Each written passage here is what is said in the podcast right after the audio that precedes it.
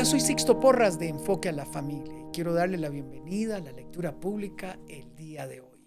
Hoy estaremos leyendo el Salmo 55. Es la súplica a Dios frente a la traición, frente a la persecución. Igual que el salmista, usted y yo debemos abrir nuestro corazón ante nuestro buen Dios. Luego iremos a Ezequiel 7 y 8 y también terminaremos Ezequiel 9 del 1 al 4, donde habla de la desolación de Israel. Y es algo que nosotros tenemos que leer para aprender y no caer en la trampa de olvidarnos del Dios que nos sacó de la esclavitud. Y terminaremos leyendo primera de Timoteo 1, 12 al 20, donde Pablo habla de la gratitud por la misericordia de Dios y instruye a Timoteo para hacer lo correcto. Espero que ustedes disfrute la lectura pública de la Biblia el día de hoy. El libro de Salmos, capítulo 55. Escucha mi oración, oh Dios. No pases por alto mi grito de auxilio. Por favor, escúchame y respóndeme, porque las dificultades me abruman. Mis enemigos me gritan, me lanzan perversas amenazas a viva voz, me cargan de problemas y con rabia me persiguen. Mi corazón late en el pecho con fuerza. Me asalta el terror de la muerte. El miedo y el temblor me abruman y no puedo dejar de temblar. Si tan solo tuviera alas como una paloma, me iría volando y descansaría. Volaría muy lejos a la tranquilidad del desierto. Qué rápido me escaparía lejos de esta furiosa tormenta de odio. Confúndelo, Señor, y frustra sus planes, porque veo violencia y conflicto en la ciudad. Día y noche patrullan sus murallas para cuidarla de invasores. Pero el verdadero peligro es la maldad que hay dentro de la ciudad. Todo se viene abajo. Las amenazas y el engaño abundan por las calles. No es un enemigo el que me hostiga.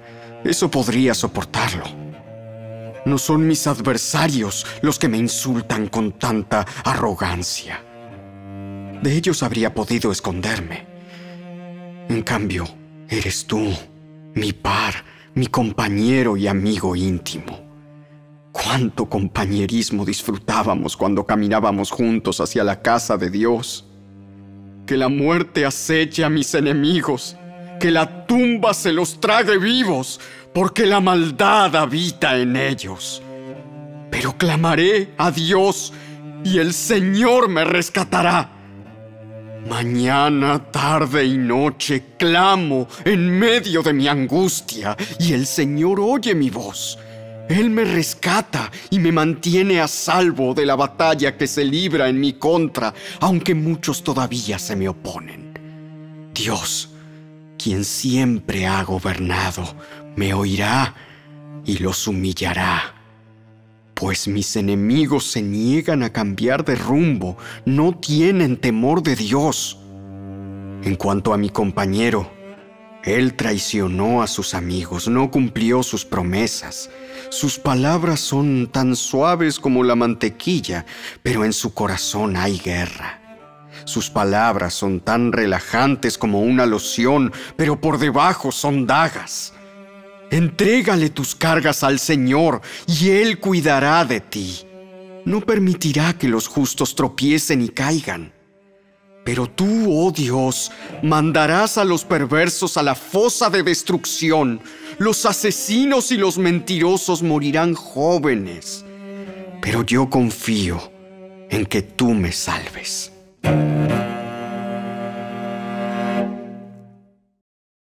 El libro de Ezequiel Capítulo 7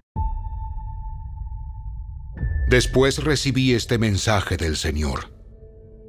Hijo de hombre, esto dice el Señor soberano a Israel. Ya llegó el fin. Donde quiera que mires, al oriente, al occidente, al norte o al sur, tu tierra está acabada. No queda esperanza, porque desataré mi enojo contra ti te llamaré a rendir cuentas de todos tus pecados detestables. Miraré para otro lado y no te tendré compasión. Te daré tu merecido por todos tus pecados detestables. Entonces sabrás que yo soy el Señor. Esto dice el Señor soberano. Desastre tras desastre se te acerca. El fin ha llegado finalmente llegó. Te espera la condenación final. Pueblo de Israel, ya amanece el día de tu destrucción. Ha llegado la hora. Está cerca el día de dificultad.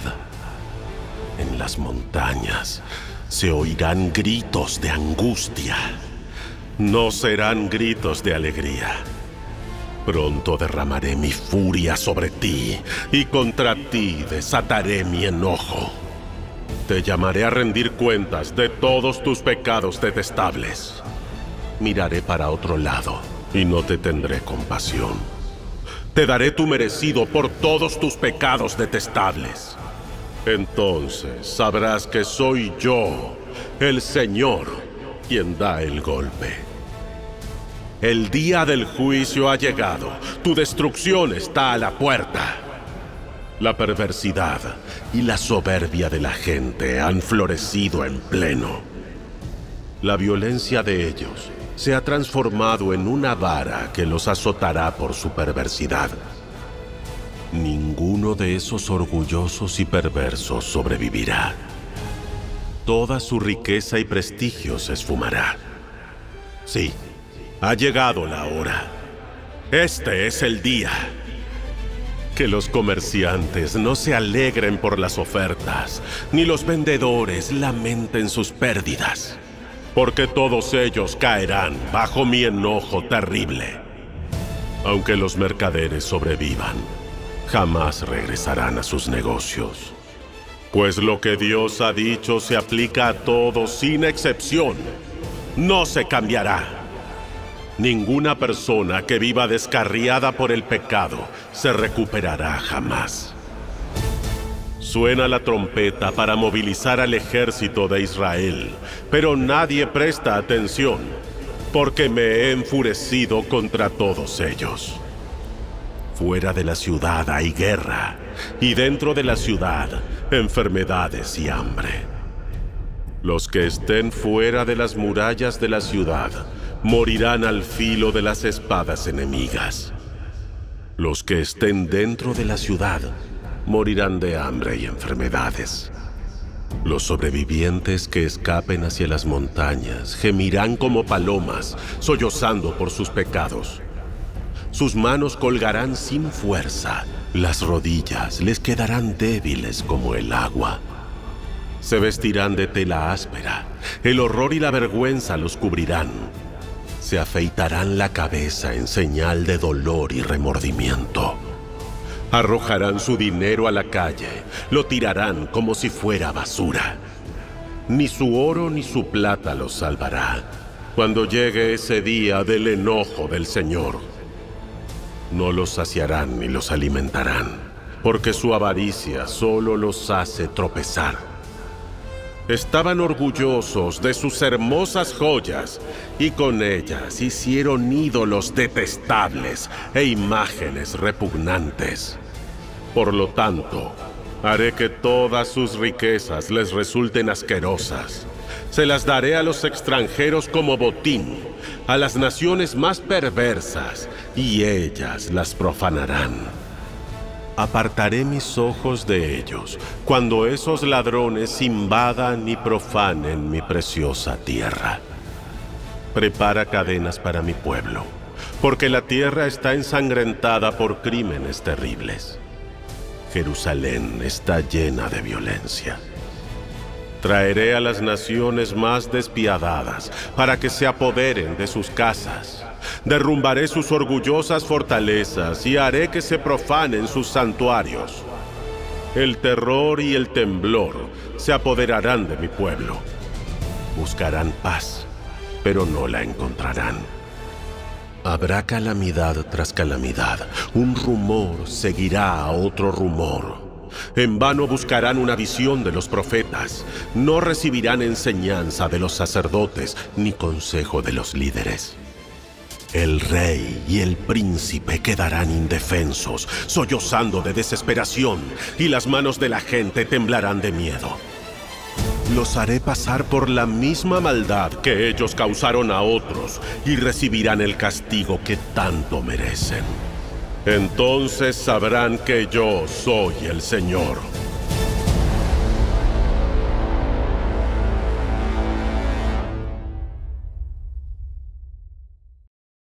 El libro de Ezequiel, capítulo 8. Después, el 17 de septiembre, durante el sexto año de cautividad del rey Joaquín, mientras los líderes de Judá estaban en mi casa, el Señor soberano puso su mano sobre mí. Vi una figura con apariencia de hombre. De lo que parecía ser su cintura para abajo, parecía una llama encendida. De la cintura para arriba tenía aspecto de ámbar reluciente. Extendió algo que parecía ser una mano y me tomó del cabello. Luego el Espíritu me elevó al cielo y me transportó a Jerusalén, en una visión que procedía de Dios. Me llevó a la puerta norte del atrio interior del templo, donde hay un ídolo grande que ha provocado los celos del Señor. De pronto, estaba allí la gloria del Dios de Israel tal como yo la había visto antes en el valle.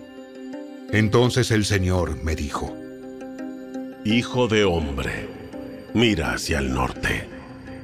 Así que miré hacia el norte, y junto a la entrada de la puerta que está cerca del altar, estaba el ídolo que tanto había provocado los celos del Señor. Hijo de hombre, ¿ves lo que hacen? ¿Ves los pecados detestables que cometen los israelitas para sacarme de mi templo? Pero ven, y verás pecados aún más detestables que estos. Luego me llevó a la puerta del atrio del templo, donde pude ver un hueco en el muro. Me dijo, Ahora, hijo de hombre, cava en el muro. Entonces cavé en el muro y hallé una entrada escondida. Entra y mira los pecados perversos y detestables que cometen ahí. Entonces entré y vi las paredes cubiertas con grabados de toda clase de reptiles y criaturas detestables. También vi los diversos ídolos a los que rendía culto el pueblo de Israel. Allí había de pie setenta líderes de Israel, y en el centro estaba Jaazanías, hijo de Safán. Todos tenían en la mano un recipiente para quemar incienso, y de cada recipiente se elevaba una nube de incienso por encima de sus cabezas. Entonces el Señor me dijo, Hijo de hombre, ¿has visto lo que los líderes de Israel hacen con sus ídolos en los rincones oscuros? Dicen, el Señor no nos ve. Él ha abandonado nuestra tierra. Entonces el Señor agregó, Ven, y te mostraré pecados aún más detestables que estos. Así que me llevó a la puerta norte del templo del Señor. Allí estaban sentadas algunas mujeres, sollozando por el dios Tamuz. ¿Has visto esto? Pero te mostraré pecados aún más detestables. Entonces me llevó al atrio interior del templo del Señor. En la entrada del santuario, entre la antesala y el altar de bronce, había unos 25 hombres de espaldas al santuario del Señor. Estaban inclinados hacia el oriente, rindiendo oculto al sol. ¿Ves esto, hijo de hombre? No le importa nada al pueblo de Judá cometer estos pecados detestables con los cuales llevan a la nación a la violencia y se burlan de mí y provocan mi enojo. Por lo tanto, responderé con furia. No les tendré compasión ni les perdonaré la vida.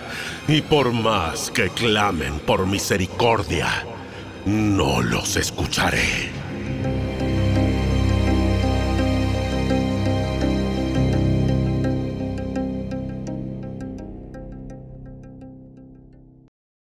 El libro de Ezequiel, capítulo 9.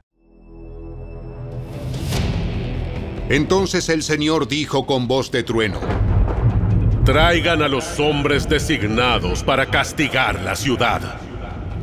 Díganles que vengan con sus armas. Pronto entraron seis hombres por la puerta superior que da al norte, y cada uno llevaba un arma mortal en la mano.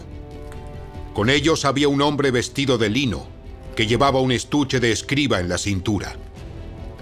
Todos se dirigieron al atrio del templo y se pusieron de pie junto al altar de bronce. Entonces, la gloria del Dios de Israel se elevó de entre los querubines, donde había reposado, y se movió hacia la entrada del templo. Luego el Señor llamó al hombre vestido de lino, que llevaba el estuche de escriba. Le dijo, Recorre las calles de Jerusalén y pon una marca en la frente de todos los que lloren y suspiren por los pecados detestables que se cometen en la ciudad. La primera carta del apóstol Pablo a Timoteo, capítulo 1.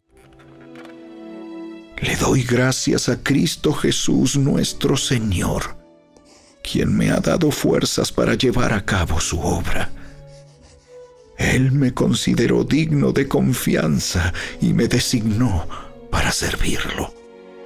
A pesar de que yo antes blasfemaba el nombre de Cristo, en mi insolencia yo perseguía a su pueblo. Pero Dios tuvo misericordia de mí, porque lo hacía por ignorancia y porque era un incrédulo. Oh, Qué tan generoso y lleno de gracia fue el Señor. Me llenó de la fe y del amor que provienen de Cristo Jesús. La siguiente declaración es digna de confianza y todos deberían aceptarla. Cristo Jesús vino al mundo para salvar a los pecadores, de los cuales yo soy el peor de todos. Pero Dios tuvo misericordia de mí para que Cristo Jesús me usara como principal ejemplo de su gran paciencia aún con los peores pecadores. De esa manera, otros se darán cuenta de que también pueden creer en Él y recibir la vida eterna que todo el honor y toda la gloria sean para Dios por siempre y para siempre. Él es el Rey eterno, el invisible que nunca muere. Solamente Él es Dios. Amén. Timoteo, hijo mío, te doy estas instrucciones basadas en las palabras proféticas que se dijeron tiempo atrás acerca de ti. Espero que te ayuden a pelear bien en las batallas del Señor. Aférrate a tu fe en Cristo y mantén limpia tu conciencia pues algunas personas desobedecieron a propósito lo que les dictaba su conciencia y como resultado su fe naufragó. Himeneo y Alejandro son dos ejemplos. Yo los expulsé y se los entregué a Satanás para que aprendieran a no blasfemar contra Dios.